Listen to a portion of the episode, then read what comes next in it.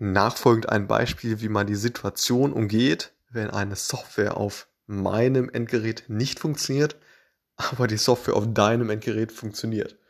Und wie man eine einheitliche Grundlage schafft, um diese Software letztendlich auszuführen, das jetzt in diesem Podcast. Hallo und herzlich willkommen hier zum neuen Podcast. Folgende Situation. Du stehst vor der Herausforderung, eine Anwendung zu programmieren, die letztendlich aber auch ja, nicht nur auf deinem Endgerät funktionieren soll, sondern natürlich auch auf ja, den Endgeräten von deinen Kollegen beispielsweise.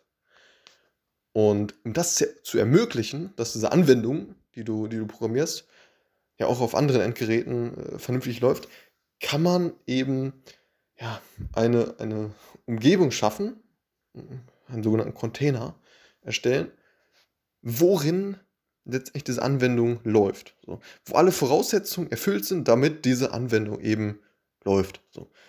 Und ja, um, um das zu ermöglichen, gibt es, verschiedene Software. Einem voran auf jeden Fall Docker. Ein weiteres ist, ist Podman, was da zu nennen ist, womit man letztendlich diesen Container erstellen kann. Diesen Container, worin man letztendlich diese Anwendung mit all den Voraussetzungen, dass die Anwendung überhaupt läuft, ähm, ja, erstellen kann. So. Und ja, wenn man jetzt, wenn man jetzt diese Anwendung erstellt hat, sie läuft in diesem Container, wo alle Voraussetzungen erfüllt sind, dass diese Anwendung laufen kann, kann ich diesen Container nehmen und letztendlich zu meinem Kollegen ja, ähm, transferieren oder rüberschicken und äh, übergeben. So, und dieser, dieser Kollege kann dann letztendlich diesen, diesen Container ausführen und äh, letztendlich äh, die, die, die Software, die, die du ähm, ja, erstellt hast, äh, auch problemlos ausführen. Ohne dass er jetzt auf seinem Endgerät die genau gleichen Einstellungen hm, einerseits softwareseitig, aber auch eben hardwareseitig einstellen muss, so, damit diese Anwendung überhaupt läuft.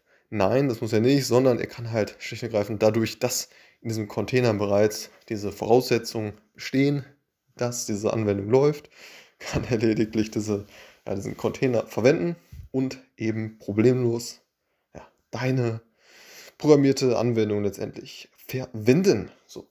Und das ist auf jeden Fall ein sehr, sehr cooler Weg zu arbeiten.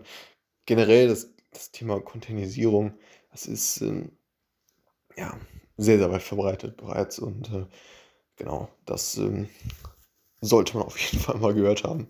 Allen voran auf jeden Fall die Software Docker.